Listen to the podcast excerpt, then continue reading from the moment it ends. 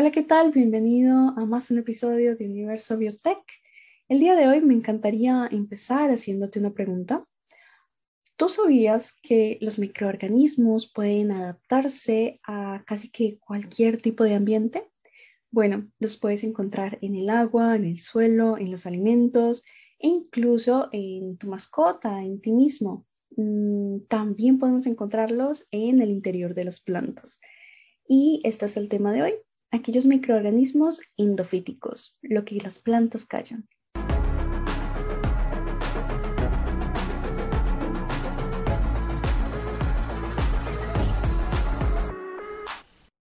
¿Y cómo así lo que las plantas callan? Bueno, por mucho tiempo se creía que las plantas no tenían vida, pero nada más lejano a la realidad, ¿verdad? Por el contrario, las plantas para poder sobrevivir han tenido que evolucionar, han tenido que desarrollar varias estrategias para defenderse de quien la quiera atacar, del clima, de los patógenos, en fin. Y eso incluye, entre las muchas estrategias que hay, hacerse de algunos amigos. entre esos están los aliados microscópicos.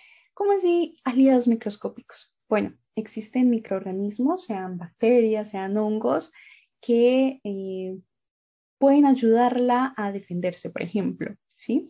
Estos microorganismos pueden vivir afuera de la planta o en el interior. Hoy vamos a hablar de aquellos que viven dentro de la planta, los microorganismos endofíticos.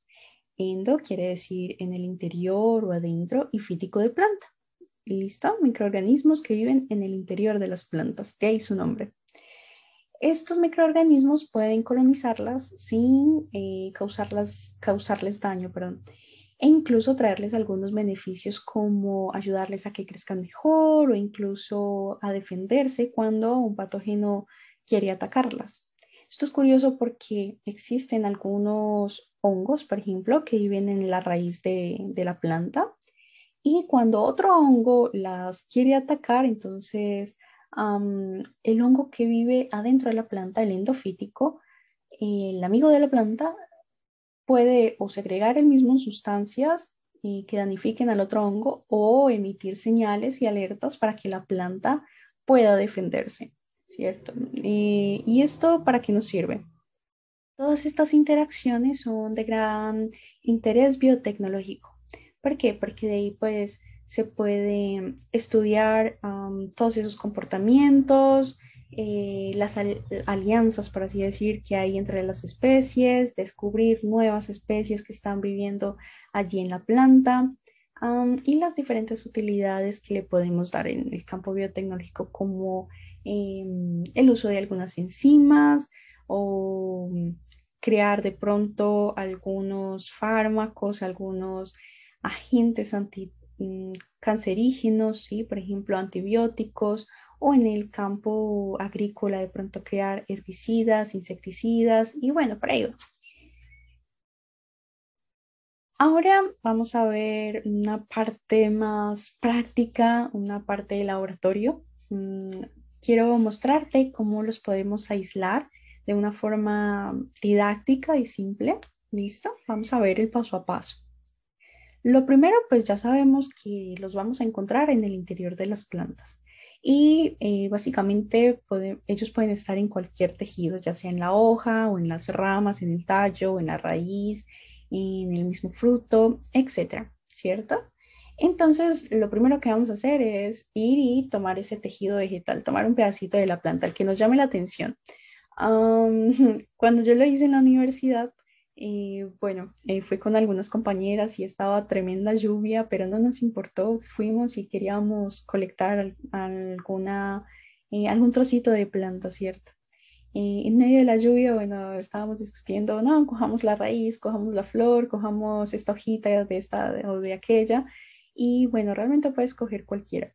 una vez que llegues al laboratorio con tu tejido, sea la hoja o la raíz, en fin, tienes que lavarla muy bien con agua para quitarle la tierrita o alguna otra, impureza que ésta tenga. Bueno, después de eso, lo que vas a hacer es, opa, ya, lo que vas a hacer es colocarla en alcohol, ¿sí? ¿Esto con qué fin? En el exterior de la planta, como lo habíamos mencionado, existen otros microorganismos y lo que nos interesa son los que viven adentro. Al colocarlos, bueno, al colocar el tejido, la hoja o el tejido que hayas escogido en el alcohol, vas a matar todos los microorganismos que estén en la parte de afuera, ¿cierto? Así garantizamos que cuando lo sembremos en laboratorio, el, el trocito de tejido, como ya lo vamos a ver, pues solamente vas a inocular lo que esté adentro, al menos en teoría. Eso es lo que esperamos. Listo, entonces ya lo desinfectaste con alcohol, lo sacaste. en algunos protocolos de laboratorio más elaborados está el uso, pues además del alcohol, eh, puedes ponerlo en hipoclorito, después lo juegas en agua, repites varias veces dependiendo del tejido, etcétera, etcétera. Pero aquí de forma dinámica y que realmente funciona, básicamente sería desinfectar en alcohol, ¿cierto? Y de ahí tienes la hojita y vas a cortar ahora sí los trocitos, ¿sí? Así como cuadraditos pequeñitos, más o menos como de un centímetro más o menos a cada lado, ¿sí? Unos cuadraditos bien bonitos. Y estos cuadraditos ya los vas a poner en una placa en una caja de Petri con unos medios especiales. Esos medios que parecen gelatina. Una vez que colocamos los trocitos en la caja de Petri, es hora de llevarlos a nuestra incubadora por algunos días para ver eh, si, bueno, ah, qué tantos microorganismos van a crecer. Vamos a ponerlo a una temperatura así que les guste. Generalmente se pone alrededor de los 27, un poquito más, dependiendo pues si es hongo o si es bacteria lo que quiere es aislar. Pasados esos días vas a ver que alrededor de cada cuadrito van a migrar eh, varias colonias, ¿sí? Van a salir del interior de ese tejido que, colocaste ahí y ellas, bueno, simplemente van a salir, van a migrar y van a esparcirse alrededor de, pues, de ese cuadradito que cortaste, ¿verdad? Bueno, íbamos en que estas colonias comenzaron a migrar del el interior del tejido que cortaste hacia afuera, hacia el medio. Comenzaron a colonizar todo, todo el medio que dejamos. ¿Cuál es el paso siguiente? Conseguir las colonias puras, es decir, tomar de esas bacterias o de esos, digamos solo microorganismos, porque pueden ser de otro tipo, de esos microorganismos que están migrando, mm, tomas de ahí una pequeña muestra y vas y lo llevas a otra placa. Y eh, bueno, pues si encuentras varias colonias, trata de dejar cada colonia en una placa para que no haya contaminación, para que queden bien aisladas, bien separaditas y puedas trabajar más fácilmente. Nosotros, bueno, estoy mostrando una imagen donde hay cuatro colonias en una placa, realmente es por recursos, por, bueno, lo que te dije eh, era una cosa más eh, dinámica, solamente como por aprender cómo es que se hacía, pero si realmente quieres una investigación más rigurosa, entonces te recomiendo un microorganismo por placa. ¿Listo? Y ojalá acompañado de un protocolo un poquito más eh, detallado. Vamos a recopilar rápidamente hasta aquí. ¿Cómo podemos aislar un microorganismo? Vamos a tomar el tejido de la planta, el que deseamos, vamos a limpiarlo muy bien en el exterior, vamos a desinfectarlo con alcohol u otras sustancias también y vamos a cortar pequeños trocitos y ponerlos en una caja de Petri con un agar, con un eh, medio específico si yo quiero mm, sembrar y encontrar bacterias o si quiero eh, colocar hongos, ¿cierto? Encontrar hongos, perdón. Eh, y en fin, una vez que crecieron, lo dejamos por varios días, ta, ta, ta, lo dejamos crecer, lo pasamos cada colonia em, de cada colorcito, de cada forma, lo pasamos a una nueva placa. Y estas son las que vamos a utilizar para mm, nuestro proyecto, ¿cierto?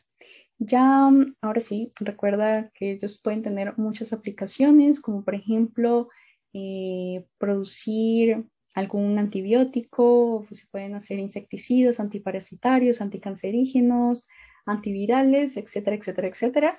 Um, eh, pues inclinarte hacia algún área o de realmente lo que cabe en el microorganismo que tengas según lo que él produzca. Ya vimos que ellos son pequeñitos, pero muy, muy poderosos, pueden hacer muchas cosas. Y bueno, eso es todo por hoy. Si quieres saber más, por favor, acompáñanos en nuestras redes sociales. No te pierdas ningún episodio. Un fuerte abrazo y hasta la próxima Biotecnauta. Besos.